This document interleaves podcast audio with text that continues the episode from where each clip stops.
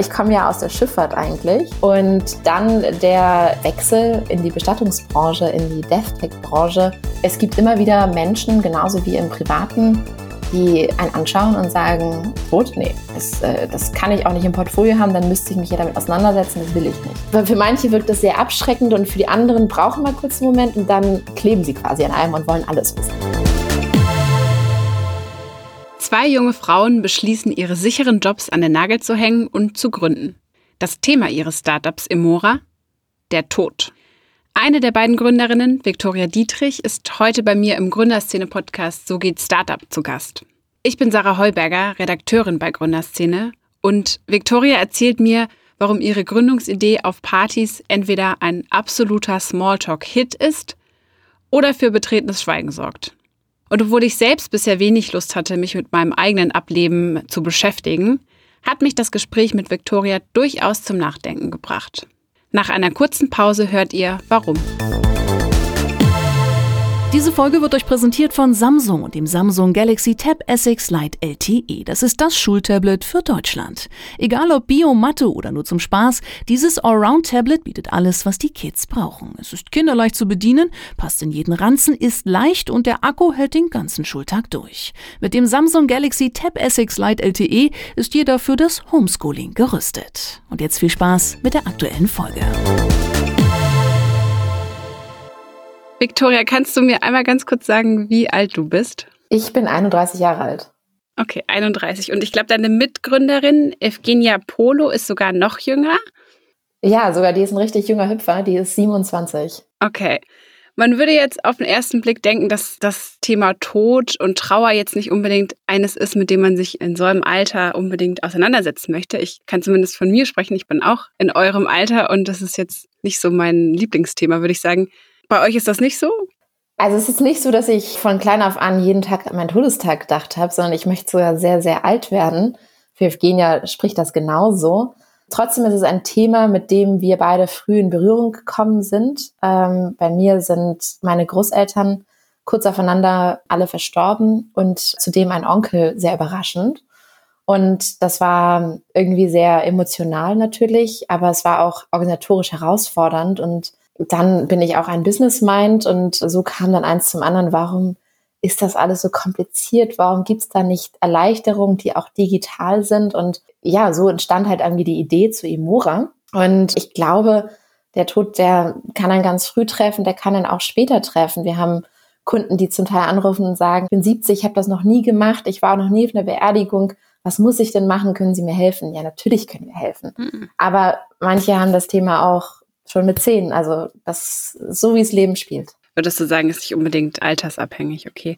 Wie reagieren denn so die Leute in eurem Umfeld, die jetzt vielleicht nicht unbedingt auch von Todesfällen oder so betroffen sind, wenn ihr denen von eurem Business erzählt? Ja, die waren echt geschockt. Vor allem, ich komme ja aus der Schifffahrt eigentlich. Das war mein erster Job, jedenfalls nach dem Studium. Und dann der ja, Wechsel äh, in die Bestattungsbranche, in die DevTech-Branche, war dann doch eine große Überraschung für viele. Ich glaube, die Gründung weniger, das haben mir viele schon lange zugetraut. Aber dass es jetzt genau dieses Thema sein muss, da kommt dann immer so, ach, hättet ihr nicht was anderes machen können irgendwie, was ein bisschen netter wäre? Also ich glaube, ich bin eigentlich eher fast schon so ein Publikumsmagnet, wenn man halt auch so Partys hatte. Das ist ja aktuell leider echt wenig. Aber das dann, also manche laufen wirklich weg äh, und dann andere bleiben eigentlich bei dir stehen und die gehen auch nicht mehr. Die haben dann also von wirklich emotional tiefgründigen Gesprächen zu so ein bisschen, sag mal, jetzt erzähl doch mal, was, was passiert denn da wirklich? Jetzt erzähl doch mal irgendwie, was sind denn absurde Anfragen? Ja, also das ist so, für manche wirkt das sehr abschreckend und für die anderen brauchen wir kurz einen Moment und dann kleben sie quasi an einem und wollen alles wissen. Also doch schon als Smalltalk-Thema geeignet tatsächlich. Auf jeden Fall als Smalltalk-Thema geeignet, führt auf jeden Fall zu Verwunderung. Nein, aber auch wirklich zu schönen Gesprächen und irgendwie auch bedeutsamen Gesprächen, die man vielleicht sonst gar nicht hätte oder man würde diese Person sonst gar nicht so kennenlernen. Mhm. Man ist ja, so stelle ich mir das zumindest vor, man ist dann gleich auch auf so einer super persönlichen Ebene, mit, auf der man jetzt vielleicht normalerweise, wenn man sich gerade auf irgendeinem Event oder einer Party kennengelernt hat, normalerweise nicht wäre. Auf einmal redet man über den Tod, was eigentlich was total Privates und super Persönliches ist. Total. Also da kommen auch manche Menschen halt wirklich extra auf dich zu, Für mich ist es manchmal so, wenn ich dann auch mal einfach Feierabend haben möchte und nicht drüber reden würde, dann sage ich manchmal, ja, was machst du denn so? Ja, ach, ich mache so Business Development für so ein Startup. Und dann ist das Thema eigentlich durch. Dann so, ah ja, okay, nächstes Thema. Genau. Das heißt, du willst dann da gar nicht unbedingt das Fass aufmachen erst. Naja, also manchmal, wenn man dann irgendwie, als wir das gerade gegründet hatten und also 2019 und irgendwie natürlich auch noch voll in der Findungsphase war und immer das Produkt jeden Monat eigentlich umgeschmissen hat, dann immer darüber total geflissen zu sprechen, ist auch gar nicht so leicht. Und dann war man auf einer Hochzeit und hat dann einfach auch mal was auch entschieden, nicht darüber zu sprechen. Aber prinzipiell unterhalte ich mich super gerne drüber und finde es auch interessant, was die Menschen so denken. Mhm. Jetzt können wir vielleicht noch mal kurz klären, was Emora eigentlich genau so macht. Also ich habe jetzt gerade schon mal kurz gesagt, das ist eine Plattform zum Thema Tod und Trauer. Also wie sieht euer Business eigentlich genau aus? Jetzt mal angenommen, meine liebe Oma ist kürzlich verstorben und ich muss mich jetzt drum kümmern und gehe auf eure Seite, bin irgendwie auf eure Seite gestoßen. Was kann ich da genau alles jetzt machen? Das ist schon mal sehr gut, dass du dich dann an uns wendest. Auf unserer Seite hast du die Möglichkeit, einmal sehr individuell Wünsche anzugeben, sodass wir uns dann bei dir melden mit einem Angebot. Wenn du jetzt zum Beispiel deine Oma kürzlich halt im Krankenhaus tatsächlich liegt und verstorben ist, dann würden wir uns auch telefonisch bei dir melden, also sehr engen Kontakt haben, speziell bei akuten Fällen. Wenn du jetzt für deine Oma vorsorgen möchtest, dann würden wir letztendlich da einen Beratungstermin vereinbaren. Du könntest es auch online buchen direkt bei uns und einfach informieren letztendlich, wie du dich absichern kannst, wenn deine Oma denn irgendwann sterben wird. Wenn dir das alles ein bisschen zu viel ist, weil wir sagen immer so, okay, Usability ist einfach das A und O bei diesem Thema, weil es immer unbequem ist und wenn man in Trauer ist, dann sind viele Wörter halt auch meistens verwirrend, dass wir sehr visuell arbeiten, so dass du dir auch eins unserer fertig zusammengestellten Pakete aussuchen könntest und so mit uns in Kontakt treten könntest. Also was kann ich dann konkret alles buchen? Also von Beerdigung über Trauerfeier, über, weiß nicht, was da doch alles dazugehört, Musiker. Genau, du kannst die verschiedensten Bestattungsarten buchen, also Baumbestattung, eine Feuer, eine Erd, See oder auch ungewöhnlichere Wünsche probieren wir umzusetzen. Aber du kannst auch dir nur explizit, vielleicht hast du schon einen Bestatter und möchtest einen Trauerredner in deiner Region jetzt aussuchen. Das kannst du bei uns auch machen.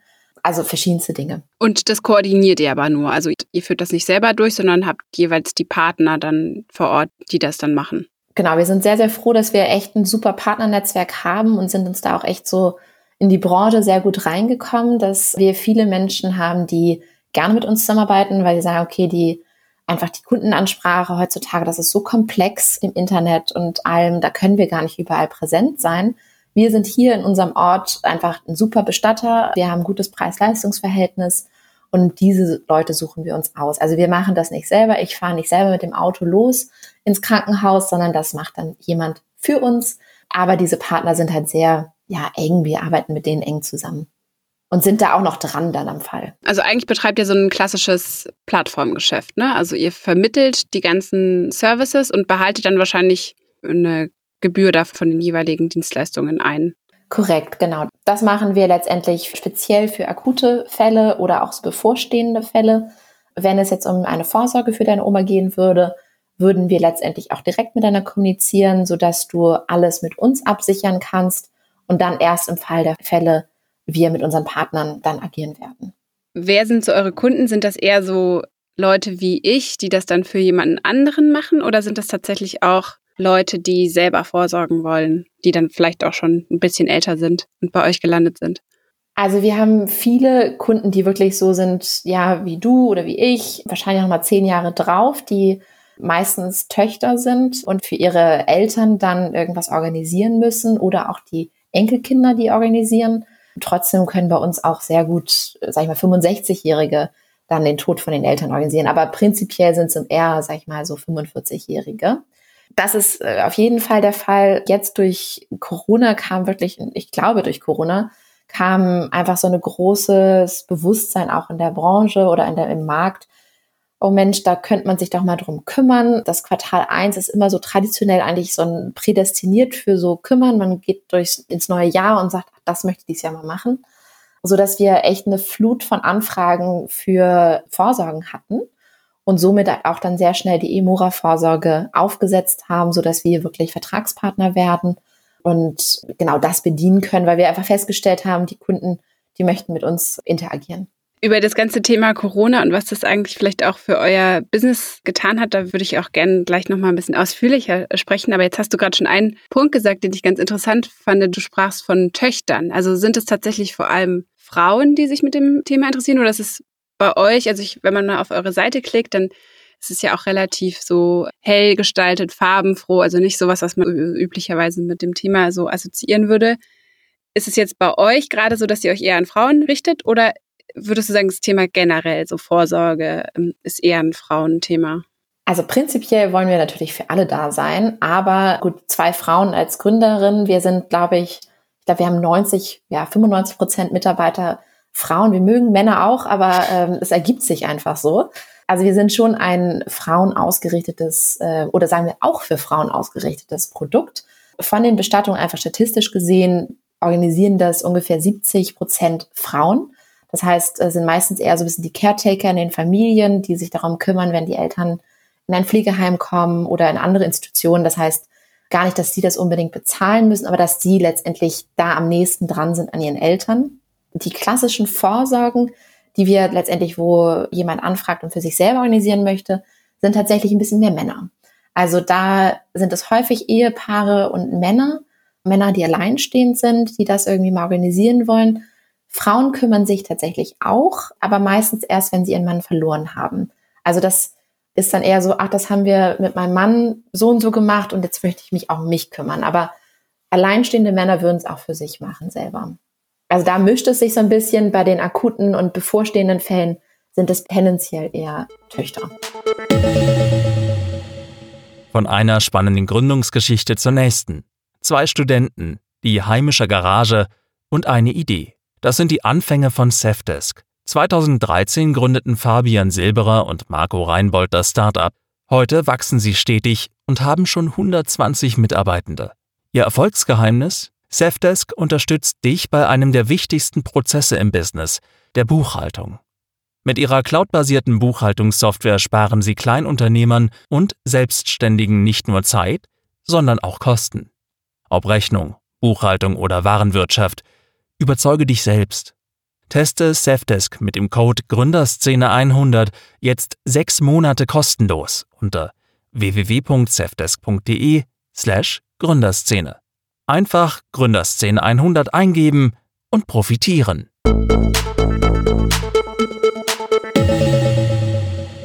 Wie ist das denn gelaufen? Also ich stelle mir das so vor, wenn, als ihr angefangen habt, das war 2019 ungefähr, glaube ich, ne? Dann mhm. da seid ihr erstmal eine Plattform. Dann braucht ihr Partner, die da mitmachen wollen, also Bestattungsinstitute, TrauerrednerInnen, wer da sonst noch alles dazu gehört. Die muss man ja dann auch erstmal von der Idee überzeugen. Und ich kann mir jetzt vorstellen, dass das jetzt eine Branche ist, die jetzt nicht super krass der Digitalisierung aufgeschlossen ist. Also wie seid ihr da vorgegangen? Seid ihr da auf irgendwie Hindernisse gestoßen?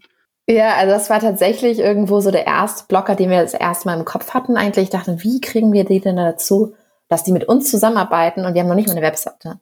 Also so haben wir natürlich dann auch rumtelefoniert. Wir sind aber auch, haben dann ja immer mehr auch Termine vereinbaren können. Das war noch vor Corona, Gott sei Dank.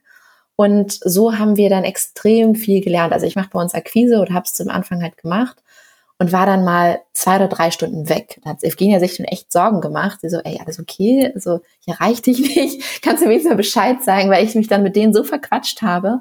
Weil Bestatter, wenn es halt nicht akut ist bei denen, haben tendenziell relativ viel Zeit. Das heißt, wenn du erstmal deren Vertrauen gewonnen hast und dann saß ich bei denen und habe halt wirklich den Löchern im Bauch gefragt und es gab auch viele, die natürlich skeptisch waren, aber es gab auch einige, die echt sich geöffnet haben, so dass wir sehr viel lernen konnten und auch herausfinden konnten, was eigentlich ihre Probleme sind, so dass sie dann eher bei uns mitmachen wollen. Mittlerweile hat sich das gedreht, was super cool ist, so dass wir äh, proaktiv angeschrieben werden und eher uns aussuchen können, mit wem wir zusammenarbeiten. Natürlich ist es einfach ein Kennenlernprozess, der immer noch Zeit in Anspruch nimmt, aber dieses ja, sag ich mal, Berlin abklappern, was wir damals gemacht haben, das machen wir jetzt heutzutage nicht mehr. Ich meine, für die ist es natürlich ja auch ganz praktisch, weil sie sich so neue Vertriebskanäle erschließen können eigentlich, ja, oder? Total. Und viele von denen, also viele von unseren Partnern sind selber entweder, also sind Familien geführt, wo die nächste Generation übernommen hat. Also die wissen, okay, Menschen schauen einfach im Netz und wollen dort auch Angebote sehen.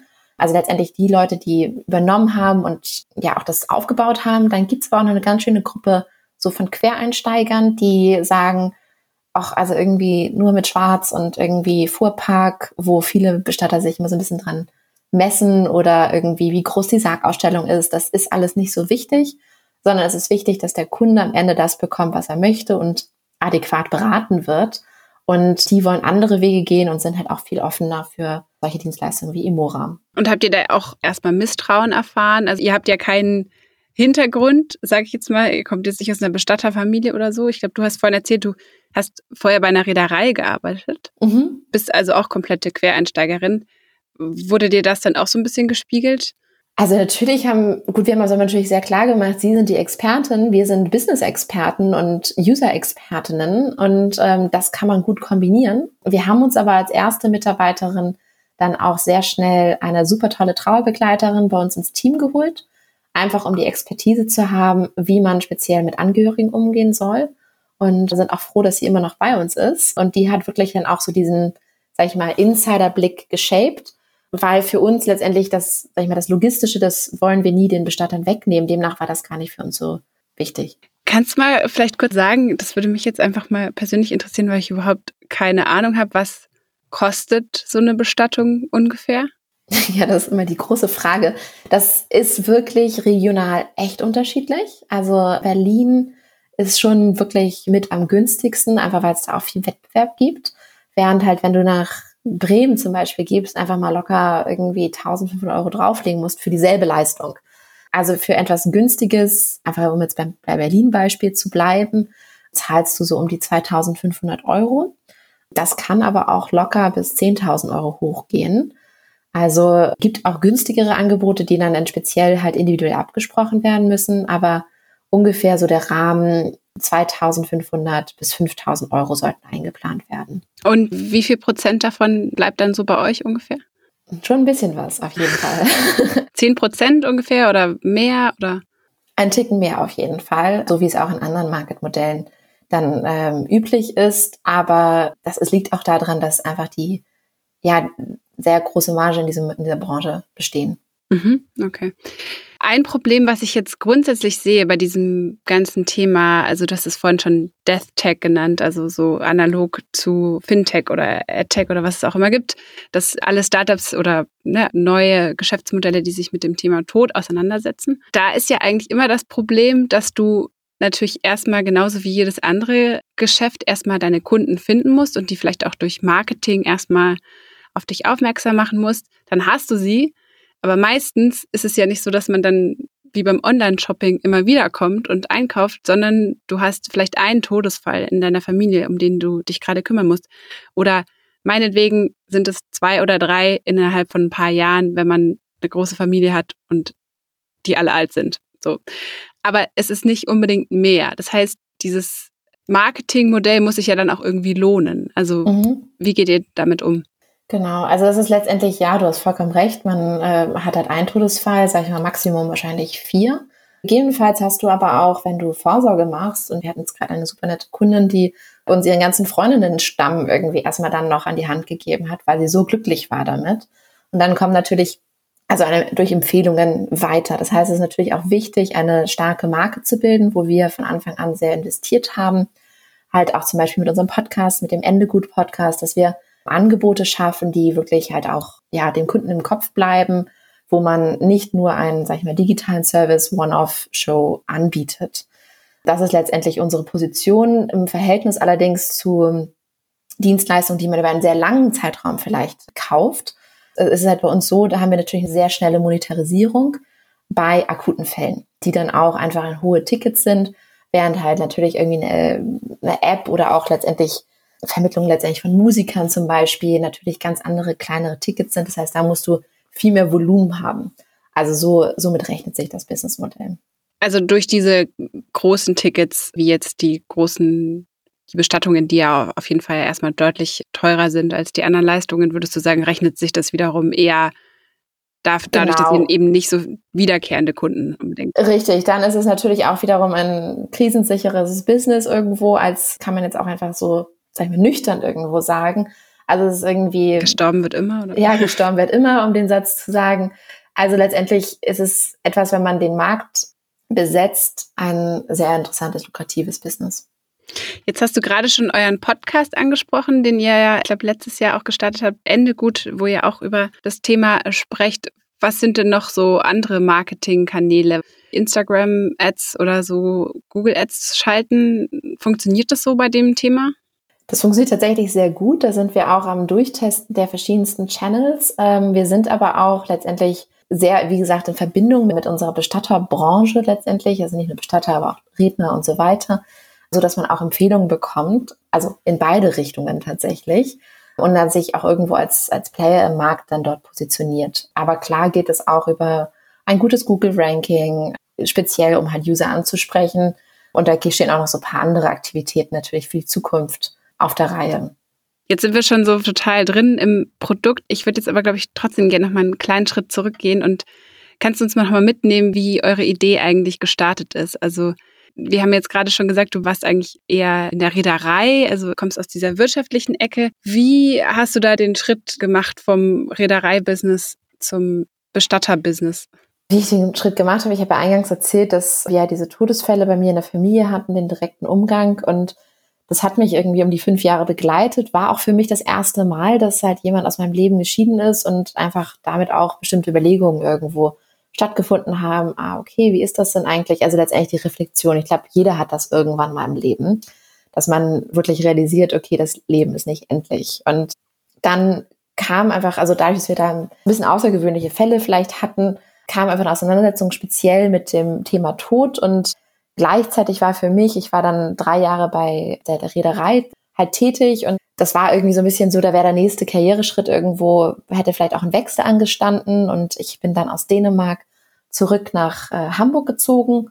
Und ich glaube, so kam das dann zusammen, dass es irgendwie so einen natürlichen Bruch gab und habe mich dann, weil ich tatsächlich nicht so aus dieser Gründerbubble aus Berlin komme und auch da wenig Berührungspunkte hatte, habe ich irgendwann eine Facebook-Ad gesehen von Grace das ist ein äh, Summerprogramm für Frauen mit Gründungsideen und habe mich dort angemeldet und das hat dann auch geklappt mit der Bewerbung und ich habe mir dann drei Wochen Urlaub genommen in meinem Job, was ja schon ganz schön viel ist, aber ich dachte, okay, das ist auf jeden Fall ein Investment. Der ganze Sommerurlaub einmal. genau, alles weg, das mache ich und dann kam ich dort an und war ehrlich gesagt, glaube ich, im Herzen schon echt sehr da, weil ich wusste schon, okay, ich habe es jetzt irgendwie ins Universum getan und jetzt muss ich diesen Weg weitergehen. Aber hattest du da schon die Idee dazu?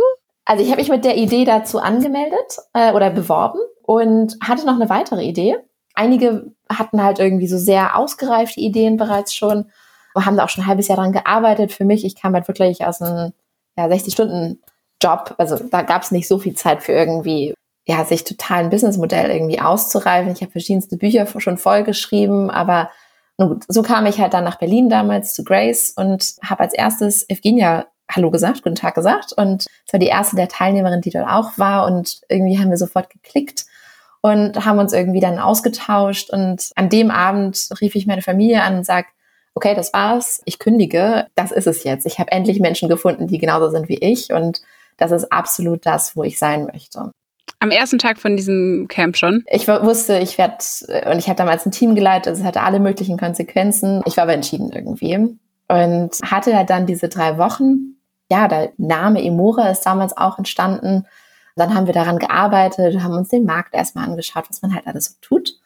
Und dann stand ja die Präsentation an, aber eigentlich für mich war die große Präsentation der Tag nach diesen drei Wochen, denn das war meine Kündigung, die ich am ersten Tag dort eingereicht habe.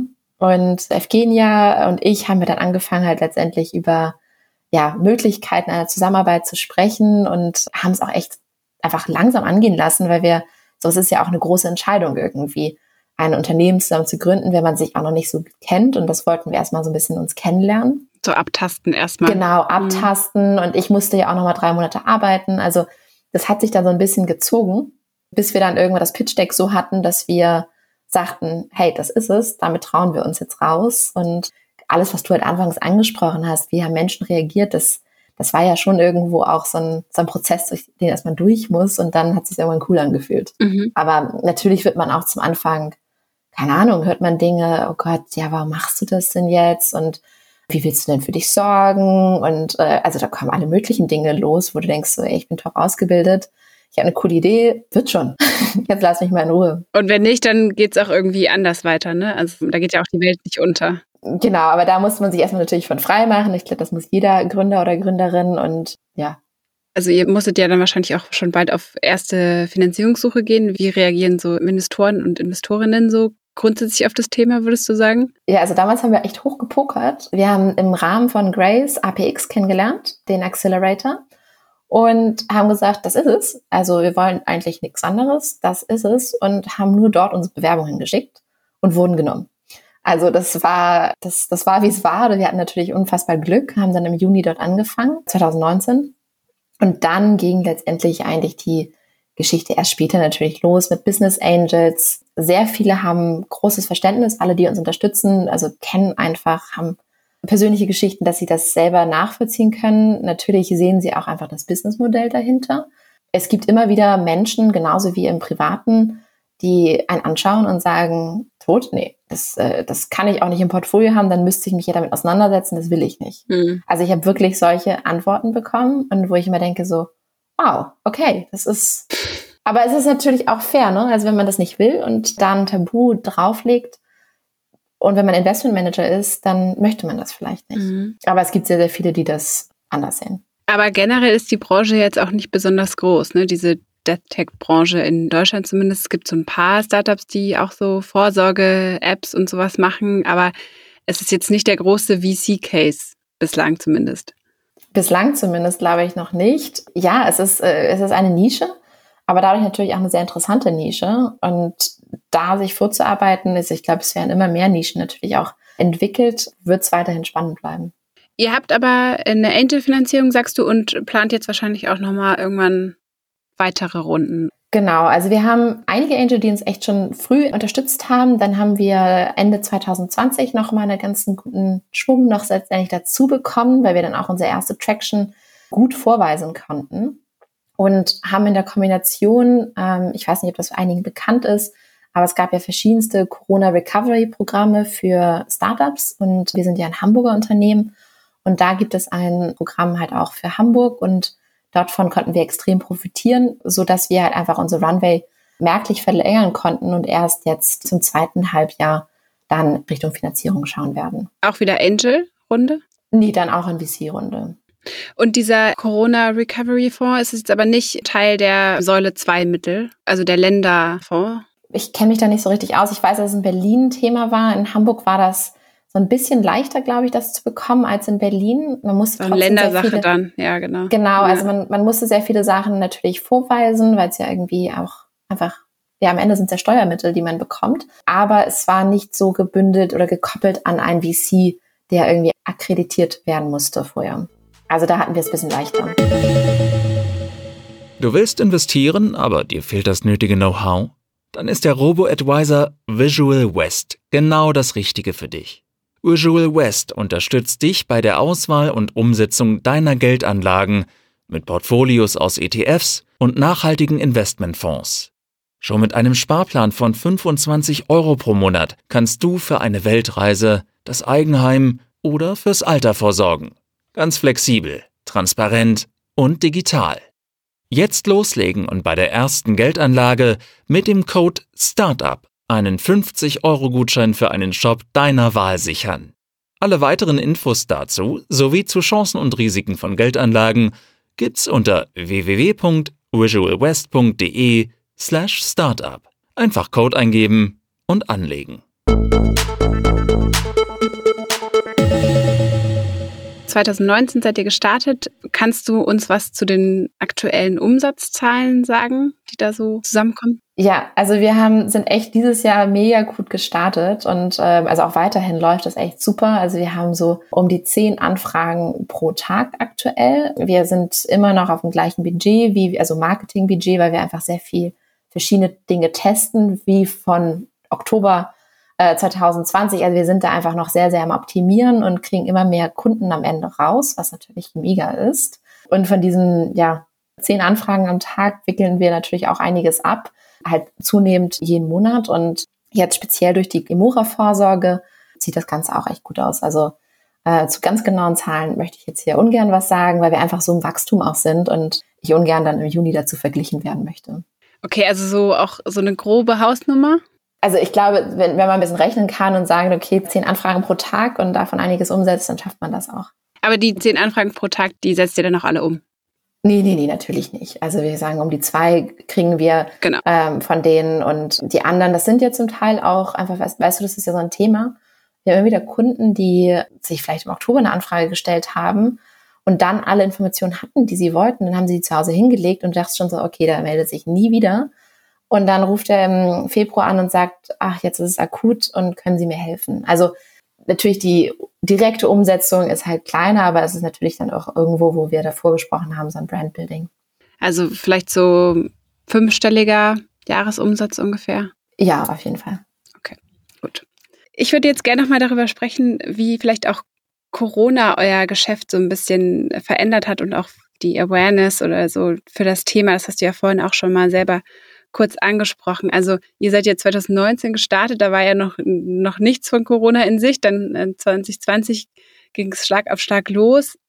Kannst du mal erzählen, was für einen Einfluss die Pandemie auf euer Geschäft und auf die Wahrnehmung hatte? Also ich kann es ja mal teilen in vielleicht zwei Bereiche. Einmal so uns als junges Unternehmen am Markt und dann letztendlich, was wir glauben, was in den Köpfen von Menschen anders läuft. Für uns genauso wie für die anderen Startups war es natürlich so, dass es einfach ein, ja, ein Schock war. Wie macht man das? Man muss natürlich viele Sachen umstellen. Aber dadurch, dass wir halt komplett digital sind, war das der Weg ins Homeoffice natürlich sehr einfach geebnet im Verhältnis zu anderen Unternehmen. Im Businessaufbau hat es tatsächlich uns beflügelt, weil alle Menschen plötzlich zu Hause waren. Und so, ich hatte, hatte anfangs gesagt, dass wir so ein bisschen um die Häuser gezogen sind in Berlin und die Bestatter abgeklappert haben solche Sachen funktionierten dann plötzlich alle übers Telefon, weil man sich ja nicht mehr besuchte. Somit waren wir viel effizienter und schneller im Aufbau des Partnernetzwerks.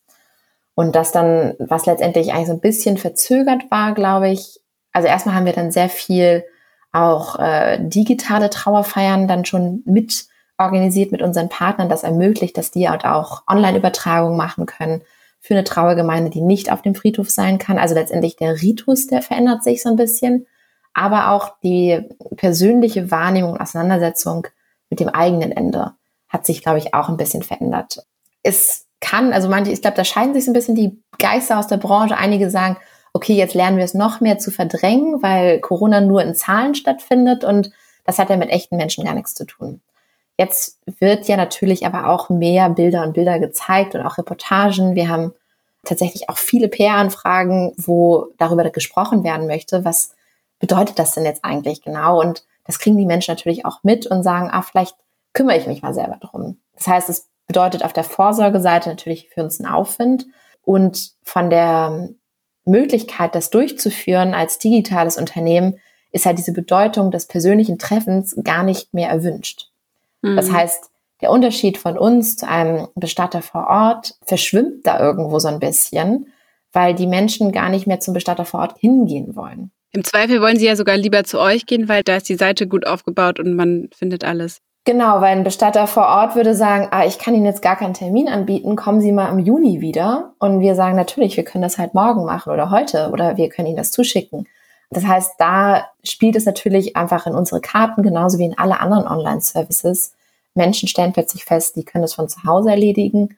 Und vielleicht auch bei so einem Thema ist es irgendwie viel bequemer, weil dann kann man es natürlich auch noch mit einem Angehörigen besprechen. Das sind ja gar nicht Entscheidungen, die vielleicht innerhalb von zehn Minuten entschieden werden bei einem Beratungstermin, sondern da gibt es auch so ein bisschen Diskussionsbedarf zu Hause. Mhm. Und du würdest jetzt schon sagen, dass die Bilder der Sterbenden, die man so jeden Tag sieht, dass es nicht dazu führt, wie jetzt vielleicht andere behaupten, dass, es, dass man es dann eher noch weiter von sich wegschiebt? Also würdest du sagen, es ist generell die Bereitschaft offener geworden?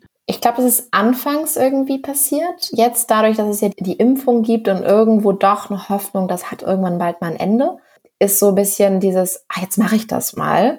Ich glaube, wenn, sag ich mal, Corona als Pandemie innerhalb von sechs Wochen, vielleicht, keine Ahnung, es wäre durch gewesen, dann wäre es so, oh Gott, das hätten wir weggeschoben, glaube ich. Aber dadurch, dass diese stetige Auseinandersetzung mit mittlerweile über einem Jahr irgendwo stattfindet und natürlich auch Ärzte, also Kontaktpersonen, Vertrauenspersonen, ganz anders mit ihren Kunden oder Patienten über solche Themen sprechen, kommt da natürlich auch was bei uns an. Aber glaubst du, das ist eine, eine nachhaltige Entwicklung, also eine dauerhafte, auch wenn jetzt die Impfung kommt und dann ist das Thema vielleicht durch und alle sind super froh, dass sie sich nicht mehr mit Corona auseinandersetzen müssen und den Konsequenzen? Ja, also ich glaube vielleicht, wir sprechen ja alle über die Roaring Twenties oder was auch immer, ob das jetzt doch nochmal kommen wird. Rasten alle aus, ja. Ja, rasten alle aus und alle werden nur noch feiern, keiner wird mehr zum Job gehen und wir werden nur noch eine Party feiern. Das mag sein, dass das so ist. Am Ende, gut, wie du es vorhin sagtest, gestorben wird immer. Also das Thema bleibt. Ich glaube, die Hürde von, ich möchte unbedingt zum Bestatter vor Ort hingehen, weil der lokal mich berät, zu, ich erledige das im Internet mit Hilfe vom Kundendienst. Ich glaube, das bleibt. Also das Verhalten ist, glaube ich, nicht mehr rückschraubbar. Also diese Annehmlichkeiten, dass Menschen leicht einen Termin buchen können, dass sie Dinge hin und her schicken können, das, das ist einfach nicht mehr wegzudenken, glaube ich. Mhm. Hast du dich denn jetzt eigentlich auch schon komplett mit allem auseinandergesetzt, was dein hoffentlich spätes Ableben angeht?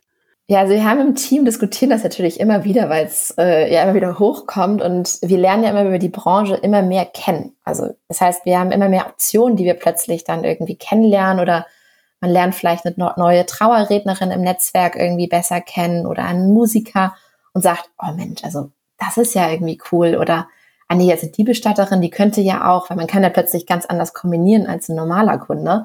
Naja, also wenn also ich jetzt in Hamburg, ich könnte ja auch den Bestatter aus Hannover haben, weil der so toll ist, dann könnt ihr meine Beerdigung machen. Also man, man fängt plötzlich an zu optimieren, dass man das Allerschönste von Schönsten haben möchte. In meinem Fall jetzt. Das heißt, ich bin da äh, ja kontinuierlich, würde ich sagen, aber um jetzt mich festzunageln, nein, ich habe keine Sterbegeldversicherung. Geht bei uns aber auch erst ab 40, also ich habe noch ein bisschen. Und ich habe auch noch nicht Geld jetzt irgendwie zur Seite gelegt oder so. Also das so optimistisch bin ich dann doch. Also es geht eher um die konzeptionelle Gestaltung dann der genau. Trauerfeier und solche Sachen. Während andere da ganz, ja, sag ich mal, abgebrüht sind und die wissen ganz genau, nee, das ist es und mehr ist es nicht. Ich sehe es halt eher so als Lebensfeier und da gibt es natürlich, wenn man das erstmal öffnet für sich, äh, ganz vielfältige Möglichkeiten, das dann auszuschmücken. Und es ändert sich ja vielleicht auch noch mal ein bisschen, ne? Eben. Wenn noch ein paar Jahrzehnte ins Land gehen, dann ändert sich der Geschmack. Ich weiß, ich stehe da immer so ein bisschen ja, altmodisch da, weil ich sagen möchte, irgendwie eine Feuerbestattung ist nicht so was für mich. Ich finde diese Vorstellung von Feuer und meinem Körper irgendwie nicht so toll. Das heißt, für mich bleibt eigentlich nur eine Erdbestattung. Und aktuell in Deutschland darf man diese Särge nur auf Friedhöfen beisetzen. Aber ich finde die Idee zum Beispiel von einem Wald total schön. Das heißt aber, er weiß vielleicht dann, wenn ich irgendwann mal ablebe, dass diese Kombination dann auch möglich ist und ich nicht in so eine kleine Urne muss, bevor ich im Wald darf. Victoria, schön, dass du bei uns im Podcast warst. Zum Schluss würde ich dir gerne noch eine Frage stellen, die ich allen unseren Gästen stelle.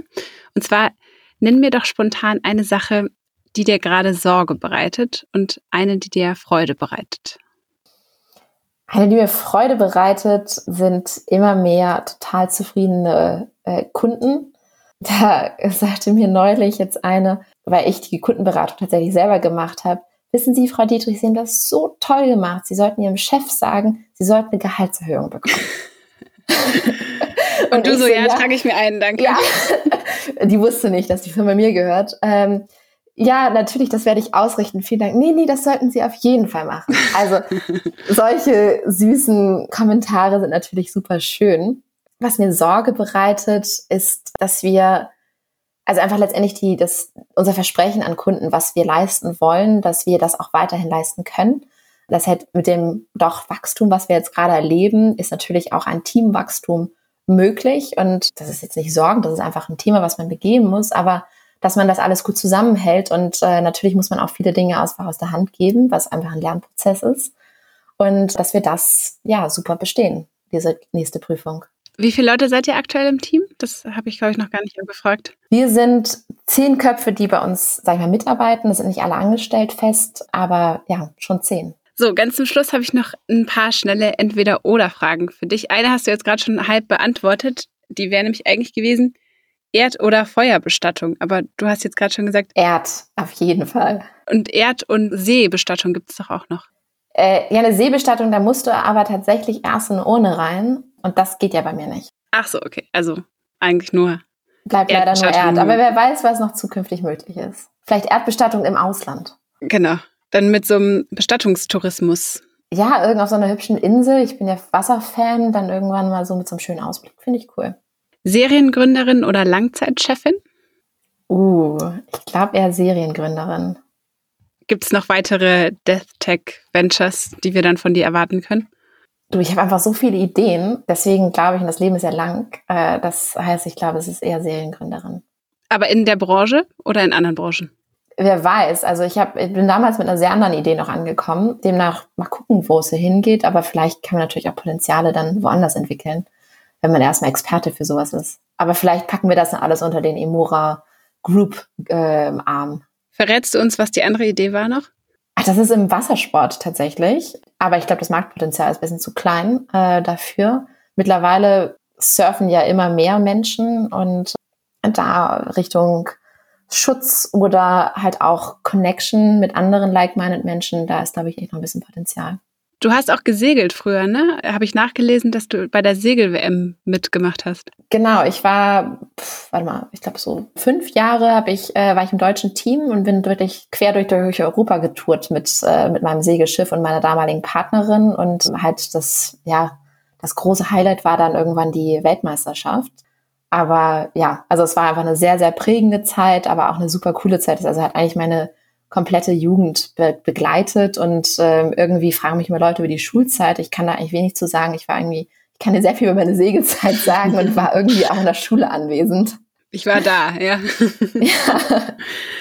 Okay, also viel Potenzial, vielleicht auch in ein paar Jahren dann nochmal ein Venture im Wassersport. Werden wir dann sehen.